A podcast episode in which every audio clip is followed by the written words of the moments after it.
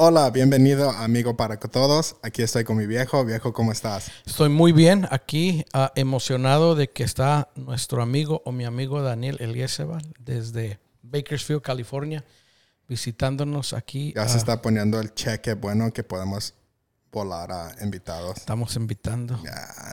Ah, actually, he's- de aquí se va para Piedras Negras. Oh, va, ok, va cool. para Piedras Negras. Voy a Tierra Santa. Ay, ok, chévere. Dad, ¿por qué no les haces saber a la gente de tu amigo? A Daniel lo conocí en 1984. Entraste al 84, ¿verdad? En Estudi- la Ivy League University de... MacDiel.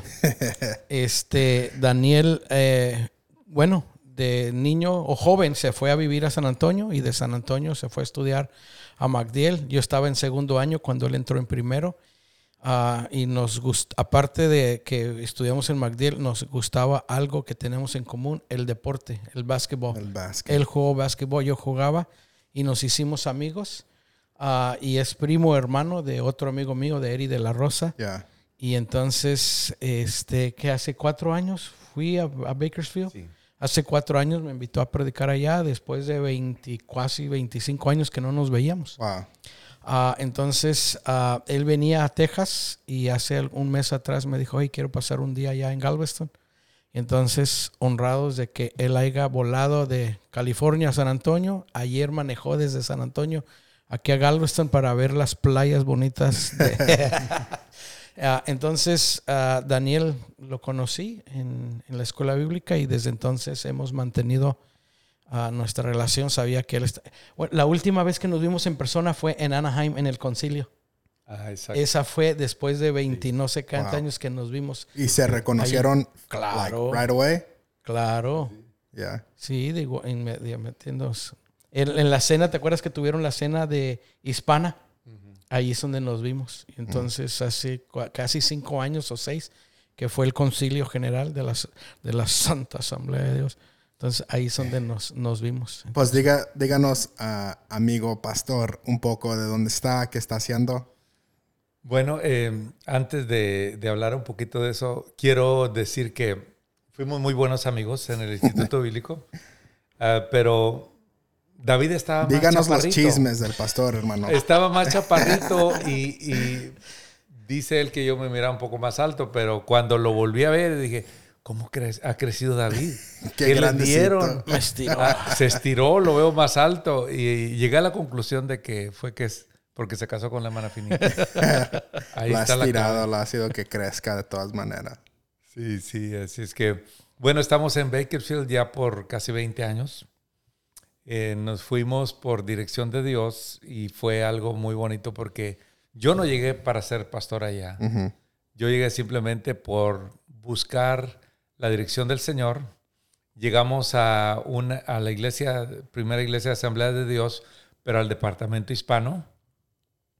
Y empezamos a, a asistir y a colaborar, eh, a ayudar. Vimos que el departamento de educación cristiana estaba sin iniciarse. Entonces por ahí empezamos y, y trabajé dos años y medio secularmente y ayudando voluntariamente Ya. cuando el pastor principal en ese tiempo me hizo la invitación de que nos separamos de la iglesia como departamento y nos lanzamos como una iglesia filial al distrito. Mm. Entonces fue una buena experiencia de hacer la transición y luego convertirse a una iglesia filial al Concilio General y luego lanzar nuestra iglesia como una plantación. Oh, wow.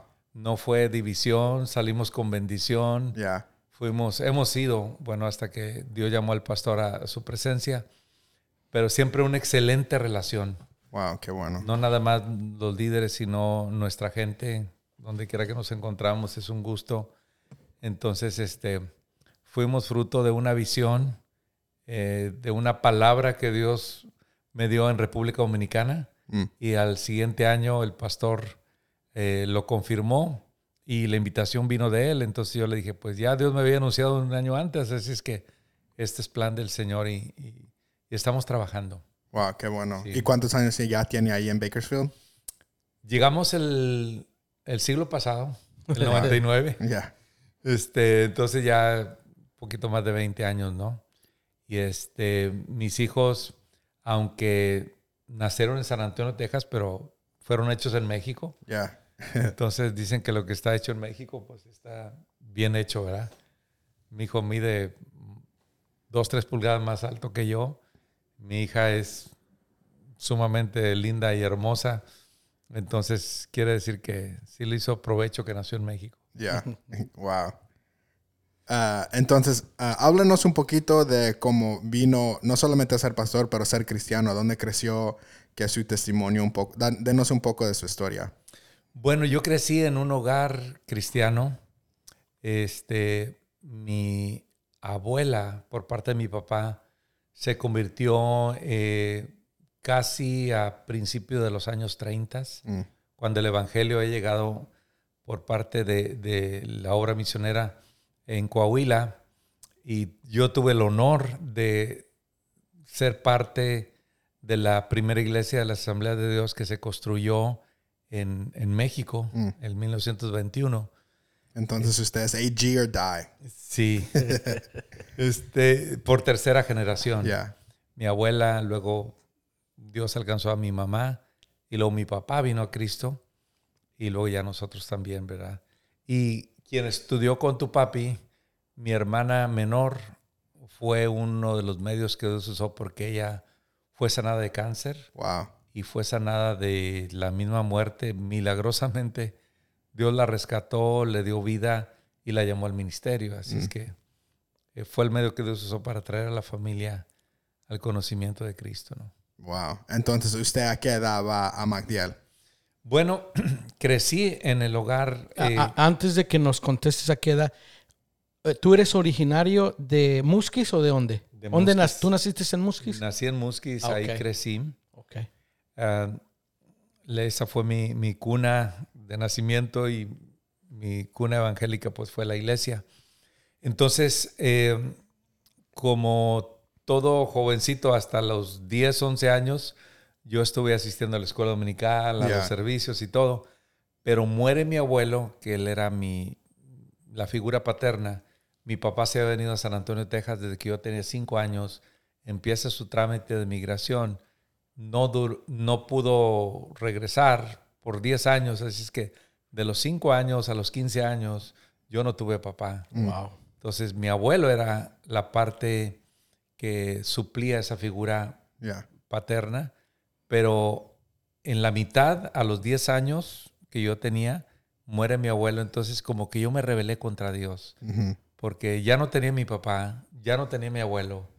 Entonces me sentí tan mal que empecé a ir a otros lugares. Siendo de, 10, de 11 o 12 años, me iba con los amiguitos que íbamos al cine. Y yo les decía a mis papás, bueno, a mi mamá allá en México, voy a un mandado, voy a aquí y allá. Y me iba a las escondidas a- al cine y luego ya empecé con salir ahí con muchachitas, ¿verdad? Y las compañías malas pues corrompen las buenas costumbres. Fue hasta los 18 años que regresé. Gracias a Dios de que no tuve que probar drogas ni tuve que pro- probar cosas que hayan afectado mi vida, pero hubo una convicción bien fuerte. Necesito ahorita que hable con mi viejo hermano porque él sí hizo esas cosas y lo necesitamos regañar. Dos meses de disciplina para mi pastor. Pero sí, mi pasión era el básquetbol. Ya. Entonces La- jugó en la escuela o. Sí, Eh, gracias a Dios que me gustó, lo aprendí en San Antonio. Ya. Porque me vine la primera temporada cuando tenía 14 años, bueno, 15 años cuando ya arreglamos eh, la residencia. Am, un coach cristiano Ajá. del templo eh, El Buen Pastor, Asamblea de Dios en, en San Antonio, fue el que me motivó Mm. y fue el que me enseñó. Y luego ya regresé a México otra vez a estudiar en la prepa. Seguí, ju- seguí jugando. Ah, Dios permitió que por su gracia jugáramos en un torneo de preparatorias a nivel del estado y quedamos campeones. Wow. Entonces, este, eh, siempre mi, mi idea era pues llegar a jugar en forma profesional. Ya. Entonces, pero a los 18 años precisamente, eh, yo tuve un sueño que fue el que me marcó. Dios usó un sueño que me marcó porque recuerdo muy bien que estábamos ah, cerca de mi casa, ahí en la esquina, era un... En el sueño. En el sueño. Ajá. Ah, estaba una limusina negra, pero enorme, Wow. súper bonita. Todos los hermanos que yo reconocía de la iglesia estaban con smoking y yo estaba por entrar de la casa elegante a la limusina. Me estaban esperando, entonces eh, yo volteé para donde estaba la calle, a mitad de la calle había muchas luces, como una feria de muchos colores, y yo les dije, espérenme tantito, voy a checar allá y ahorita regreso.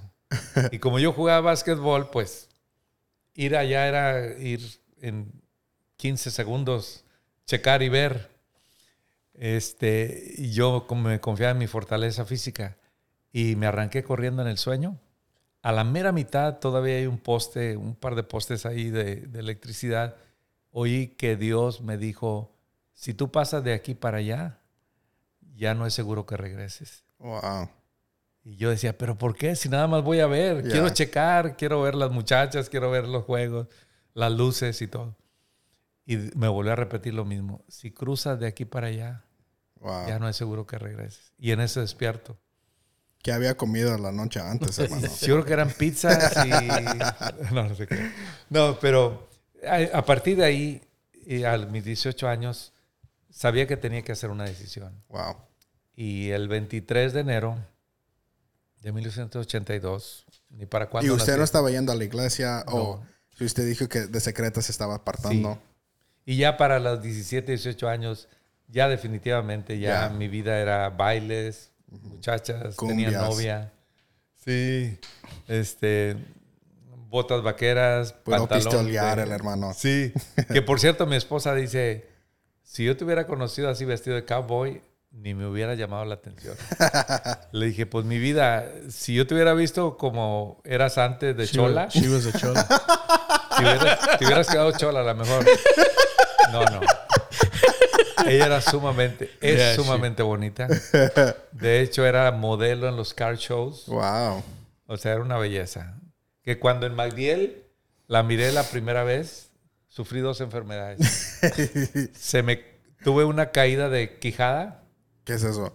un Oh. jaw drop. Jaw drop. Dije, wow. Y el corazón me empezó a fallar.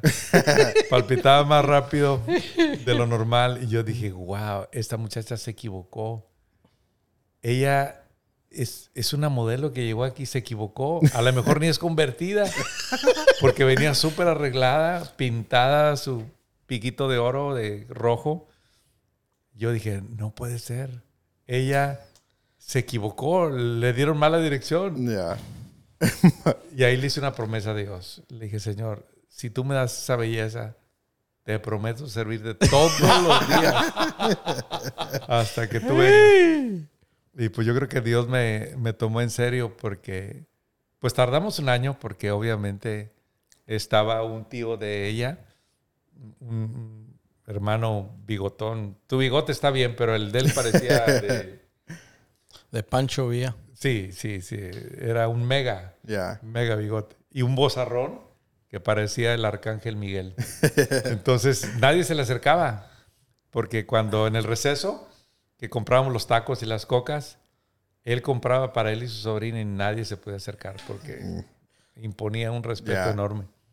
La ventaja es que graduaron ellos, yo paso a segundo año y ella pasa, eh, no pasa a tercer año Ya pasa. y ella pasa a segundo, entonces eh, el campo se despejó Ya.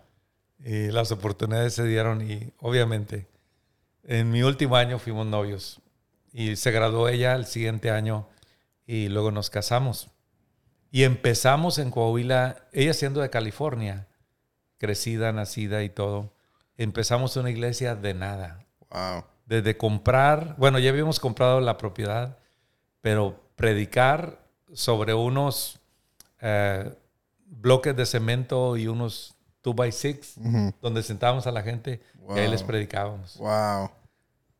Y después una iglesia de Eagle Pass, un ministerio, nos prestó una carpita de esas de, de la verde de esas del Army, donde pasamos el primer invierno. Wow. Y ya para el siguiente año ya nos pusimos las pilas y empezamos a trabajar, a, a hacer tamales y todo. Y Dios nos ayudó para construir el templo. Un grupo de maps de, de- de americanos que fueron a ayudarnos a construir el techo, las ventanas, lo que es, las bancas, mejor dicho. Y pues sí, establecimos en mi ciudad natal lo que fue la segunda iglesia de Asamblea de Dios.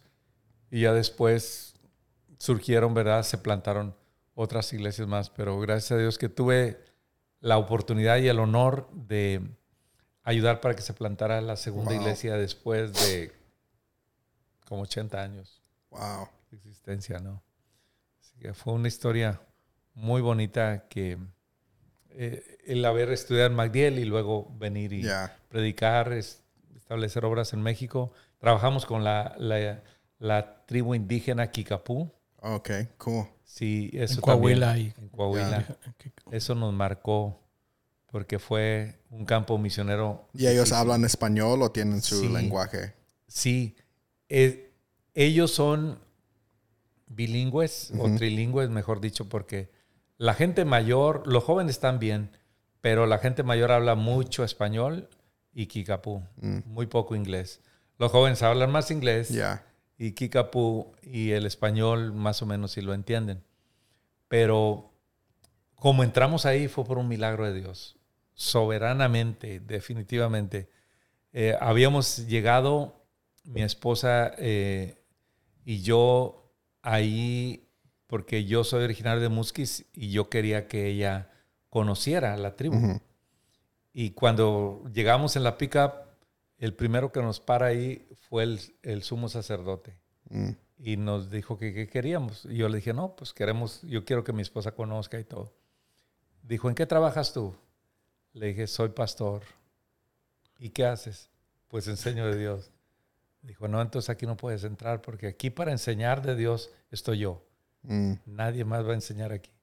Le dije, bueno, es que no vengo a enseñar, vengo a, a mostrarle a mi esposa.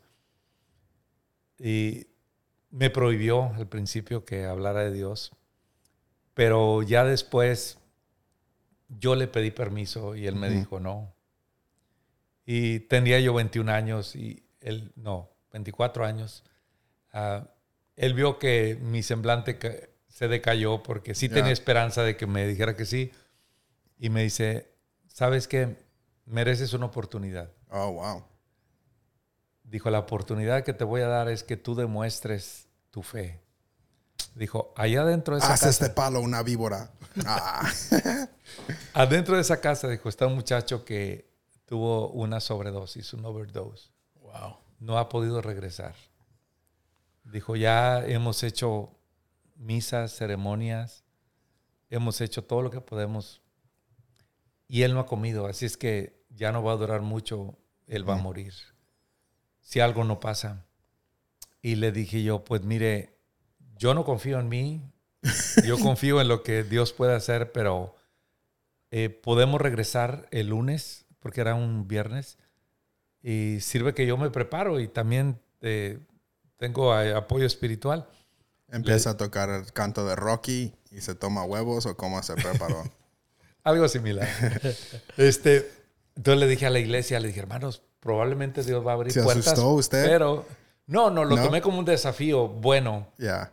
Yo me hubiera asustado. Y le dije a, lo- a los diáconos, que eran siete, le dije, hermanos, vamos a orar, vamos a ayunar, y los que puedan acompañarme, acompáñenme. Pues de los siete creo que nada más dos pudieron ir, aparte porque era lunes. Pero recuerdo que cuando fuimos, eh, nos estaban esperando a las 12 del mediodía. Ellos no usan reloj, ellos usan el sol. Ajá. O sea, a las meras 12 que llegamos, ellos ya estaban ahí. Total, cuando entramos adentro del cuarto ese de la casa, eh, al muchacho lo tenían en el centro.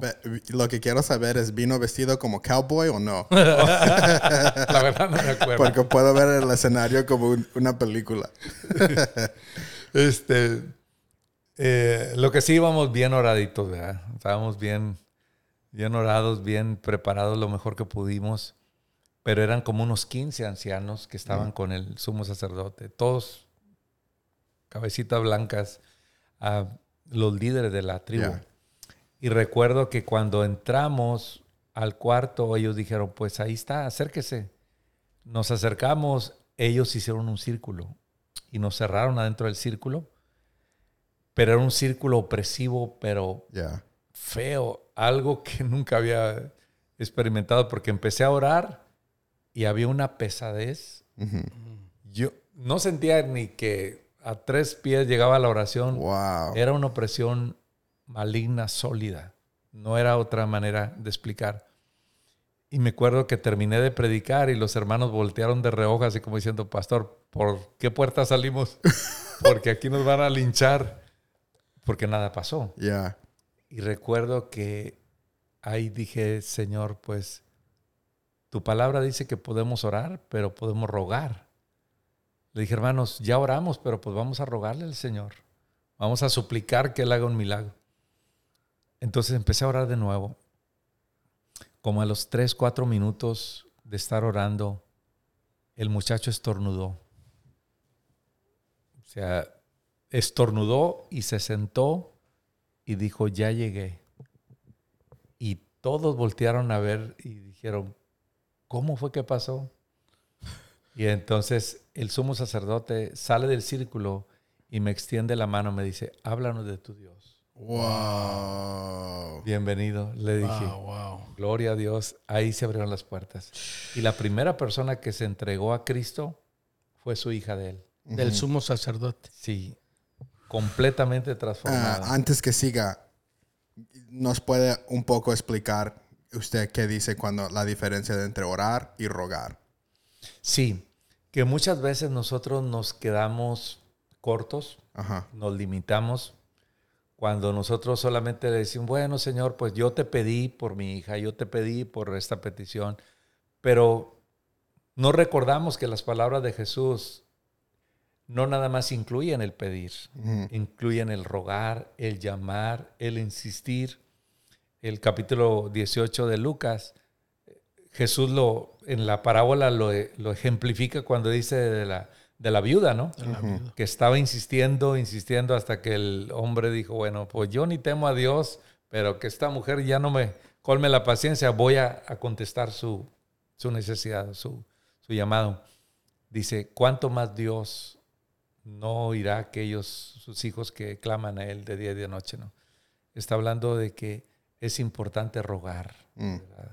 esperar, clamar. Entonces, eh, sí, fue algo grande porque... De, de la conversión de esa, de, de ese milagro y la conversión, eh, ¿qué más ocurrió? Eh, ¿Llegaron a, a, a predicarles allí? ¿Iban cada semana? ¿Qué, qué, qué más surgió ahí? Sí, el cambio de ella fue muy, muy drástico y muy notorio porque se trataba de la hija del sumo sacerdote.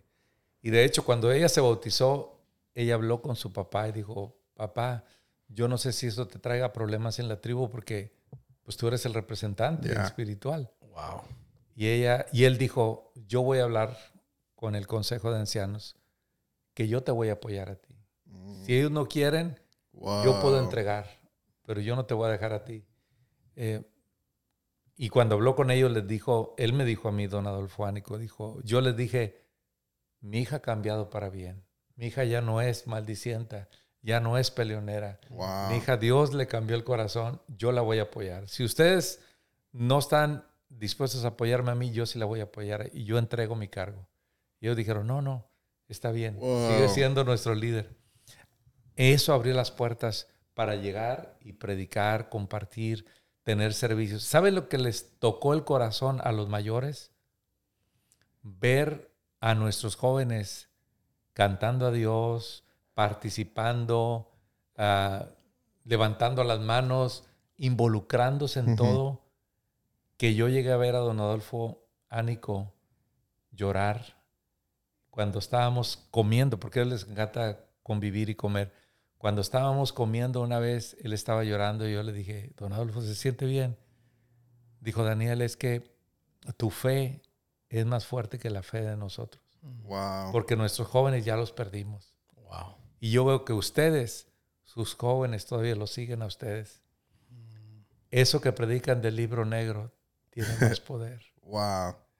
Entonces, este, sí, logramos establecer con la ayuda de Dios un, un grupo eh, de creyentes. Algunos se vinieron para, para Estados Unidos regularmente porque los mayores son los que se quedan. Pero sí, fue un campo misionero en Coahuila, trabajar con ellos. Y a mí me pusieron nombre en Kikapú. Yo soy Neisica. Neisica. Mi esposa es Tanasicua. Entonces, Neisica quiere decir hombre de paz. Ajá. Y Tanasicua es mujer bella. Así es que, por parte de ellos. ¿Y todavía sigue eh, un grupo ahí cristiano o...? Bueno, la cuestión ha cambiado porque cuando nosotros nos movimos para, para um, California, casi eh, simultáneamente fue que se abrió el casino. A mí me pidieron opinión cuando andaban con los permisos y yo les dije, bueno, yo no veo nada. El casino en Eagle Pass. Sí. Sí, en, de Kickapoo, ya. Sí. Entonces, este, yo lo único que les dije, sean muy cuidadosos porque no todo lo que les dicen ahorita va a ser realidad, porque les iban a dar un 30%, creo, de ganancias. Eh, les iban a dar empleo. Y, y, sí, efectivamente, yo cuando venía me daba cuenta que ahí estaban los jóvenes empleados, pero todo lo que ganaban lo volvían a, gastar ahí. wow. Era un negocio redondo para ellos. Entonces, eso sí nos afectó porque ya los jóvenes no se iban para allá. Ya. Se quedaban y se enviciaron en los juegos y gambling y todo eso, ¿no? Eh, y ya eso afectó y pues el cambio de pastorado y todo, el pastor que me siguió continuó y todo, pero ya no había la gente que había antes allá. Entonces, eh, después murió la hermana Carmela, la, convertida. Don Adolfo murió a los dos años que nos fuimos, de 109 años. Wow. Sí. Y este, y, pero sí fue una experiencia muy bonita en Coahuila. Ser misioneros allá fue algo que nos, nos tocó mucho, nos formó. Ya, claro. Sí, definitivamente. Ah, una de las cosas que queremos hablar con usted hoy es del libro que usted ha escrito. Uh, Dad, go ahead. Ah, Daniel, tú escribiste esto que hace dos años, ¿no? Cristología el hombre que dividió, dividió la historia. Entonces es un libro basado en la persona de Cristo. Entonces, ¿qué fue lo que te inspiró ah, y por qué el título? Obviamente yo lo sé, pero ¿cómo surgió el libro? Platícanos un poco de tu libro. ¿Qué te inspiró? ¿Cuál fue el proceso y por qué es, eh, o sea, describir de mucho por qué escogiste precisamente la persona de Cristo y cómo él ¿Por qué le pusiste el título El hombre que dividió la historia? Bueno, eh, primeramente por la necesidad. No, teníamos literatura basada en cristología eh, con un enfoque más doctrinal, más ah, bíblico y, por el amor a Cristo, obviamente, ¿no? Eso es innegable. Entonces, eh, lo que me gustó es que la, poca literatura que yo alcancé a leer acerca de Cristo presentaban siempre a Cristo eh, que Él es Dios y todos sus atributos, y luego que Él también es hombre. Entonces me gustó que yo dije, no, no, creo que la manera como Martín Lutero lo, miraba, decía que debemos de conocer primeramente a Cristo como hombre, Mm. para adorarlo como a Dios. Mm.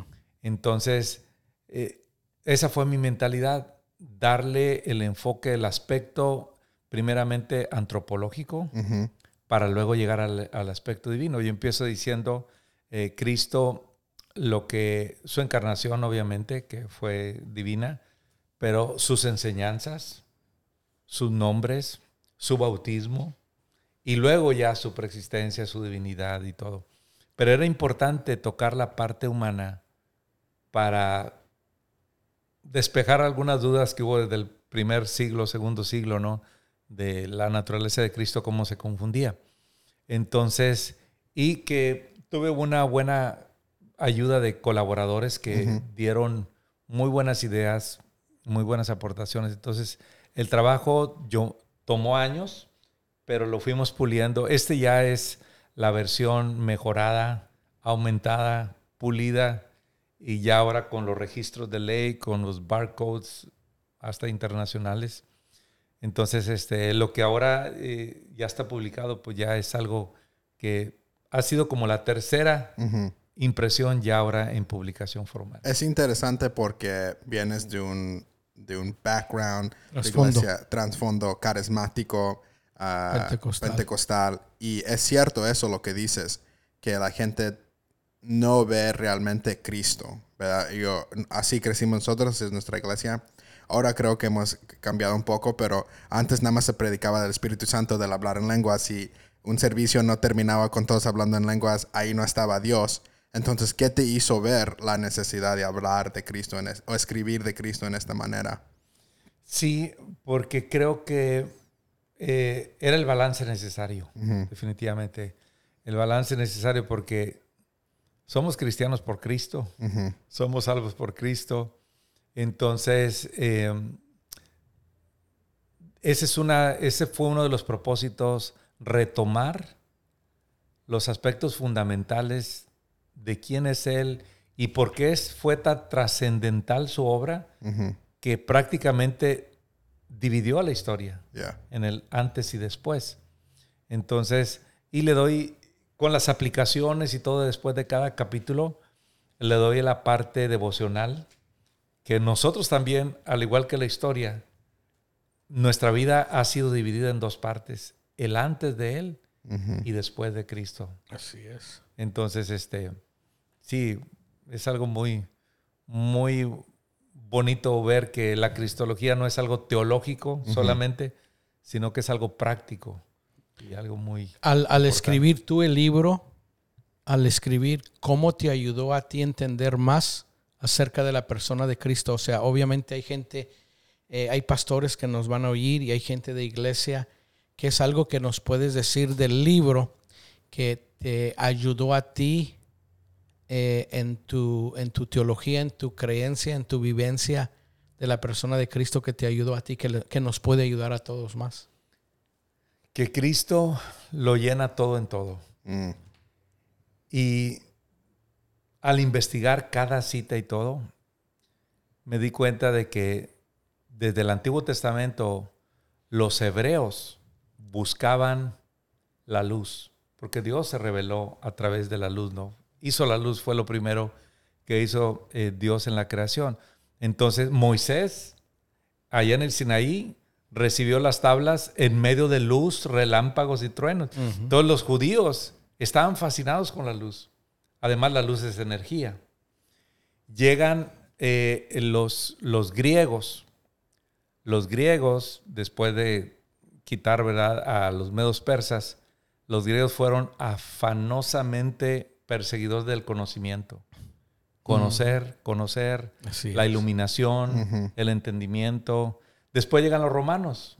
Y los romanos fue todo lo contrario. A ellos no les importaba ni la luz ni el conocimiento. A ellos les importaba la gloria. Mm. Conquistar, ser famosos, dominar al mundo entero.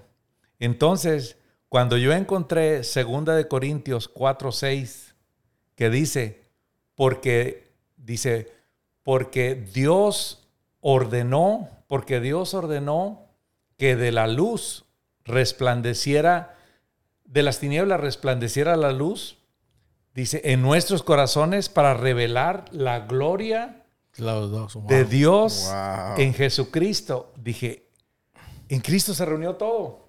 La luz. Y la gloria. La gloria. Y el conocimiento. Mm de Dios en la faz de Jesucristo. ¿Cuál es esa escritura? Eh, dinos una vez más la escritura. Segunda de Corintios 4, 6.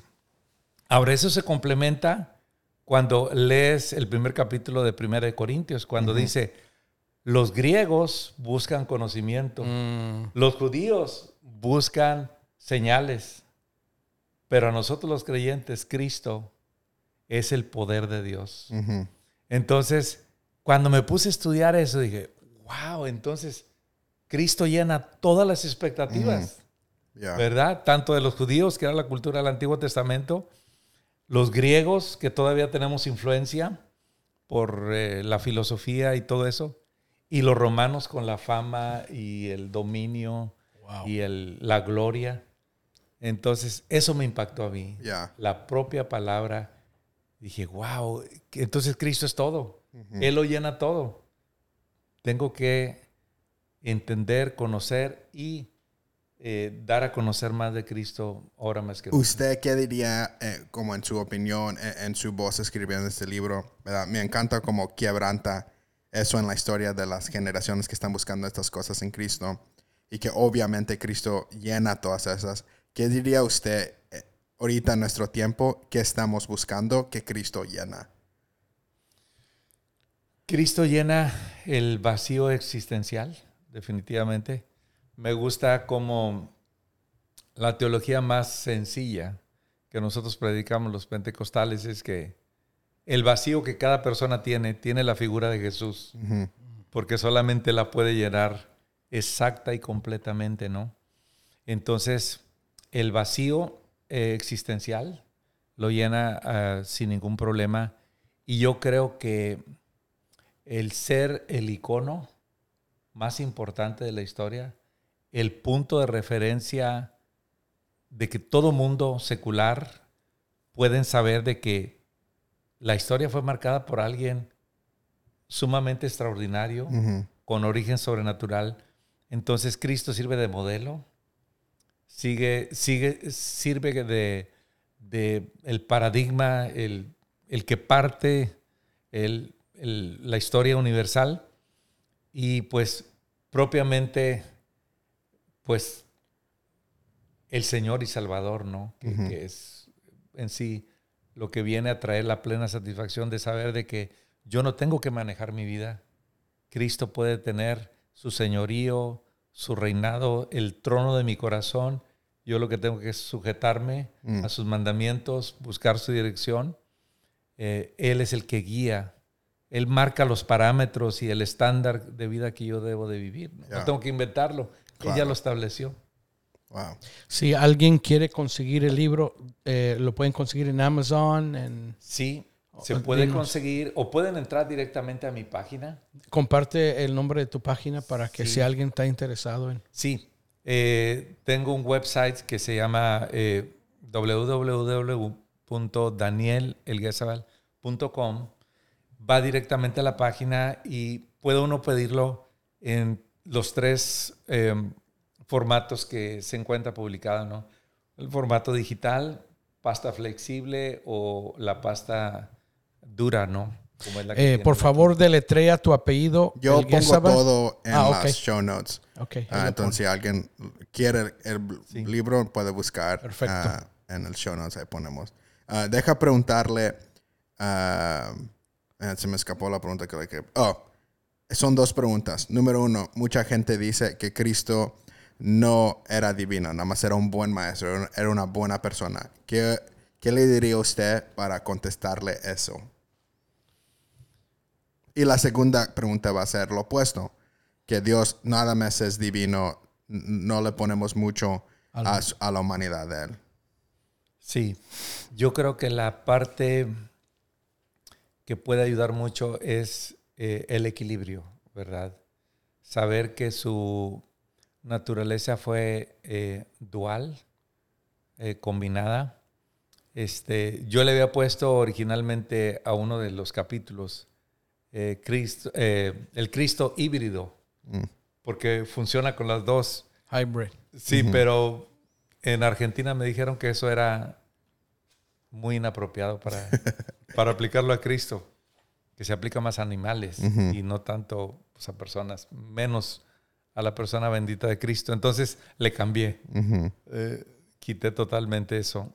fue en la segunda publicación.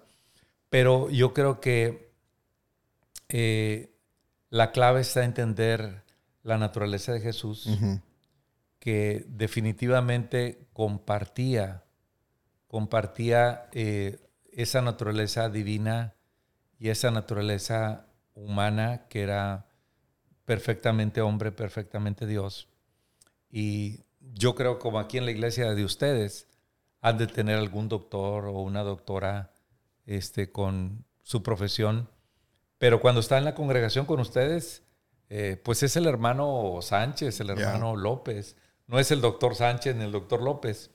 Pero si llegara a pasar que alguien se desmaya, que alguien sufre un problema de salud eh, severo, grave, el hermano que está capacitado perfectamente puede darle el auxilio inmediato a una enfermera. Mm.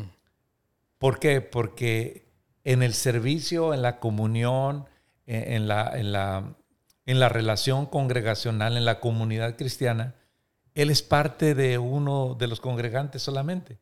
No vamos a decir, bueno, es que aquí está el doctor López, el doctor Sánchez, que se le va a tratar diferente, no es parte.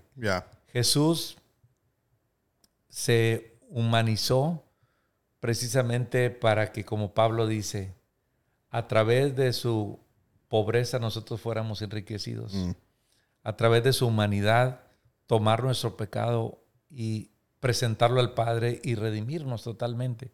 Entonces creo que el equilibrio está en saber de que Jesús, 100% hombre, humano, eh, hay muchas citas que lo, lo confirman, y 100% divino porque nadie pudo hacer las cosas que Jesús hizo y estar vivo todavía. Sí. Eh, al igual que muchos pastores, eh, nosotros fuimos a Jerusalén, mi esposa y yo, hace cuatro años, y entramos a la tumba de Cristo, ¿no? Y por ahí éramos, no sé, cientos de personas, eh, pero en nuestro grupo iba una persona, en el grupo anterior, perdón, que traía cámaras y traía luces y traía todo para filmar, y salió enojado y le dijo al, al guía, le dijo, tú me echaste mentiras, tú dijiste que esta era la, la tumba de Cristo. Y el guía dijo, sí, todos te vamos a decir lo mismo. Pero ¿por qué no está ahí? Y este, él dijo, pues no está aquí porque él resucitó. Él traía todo porque iba a filmar, como cualquier otro tumba de Mahoma, de. Buda y de todo. Este, qué interesante saber de que Jesús fue más que un hombre extraordinario. Mm.